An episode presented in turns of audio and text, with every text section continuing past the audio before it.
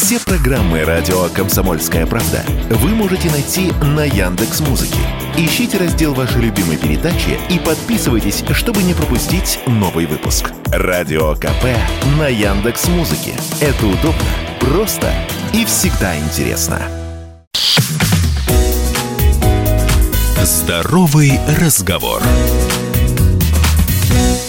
Всем привет, это «Здоровый разговор» в студии Мария Баченина.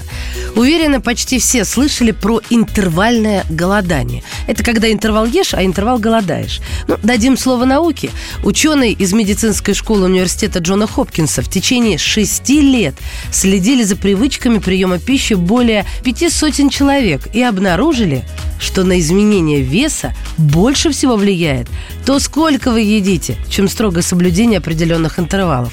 И это исследование, конечно, бросает тень на систему интервального голодания.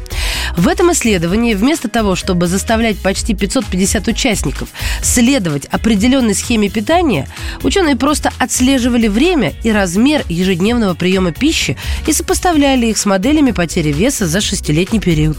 Анализ данных показал, что не было никакой связи между временем ежедневного приема пищи и изменениями веса в течение 6 лет наблюдения.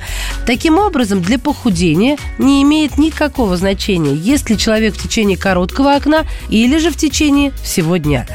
Единственное, что имеет значение, это общее количество средних и больших приемов пищи. Иными словами, куда больше пользы принесет уменьшение порции, чем попытка не есть по 8 часов в день. Все это, конечно, не означает, что стратегия прерывистого голодания не поможет кому-то похудеть. Но преимущественно потеря веса, которая наблюдается при этой диете, скорее всего обусловлена именно снижением общего количества потребляемых калорий. И такое голодание, безусловно, может быть полезным способом помочь кому-то лучше контролировать количество еды.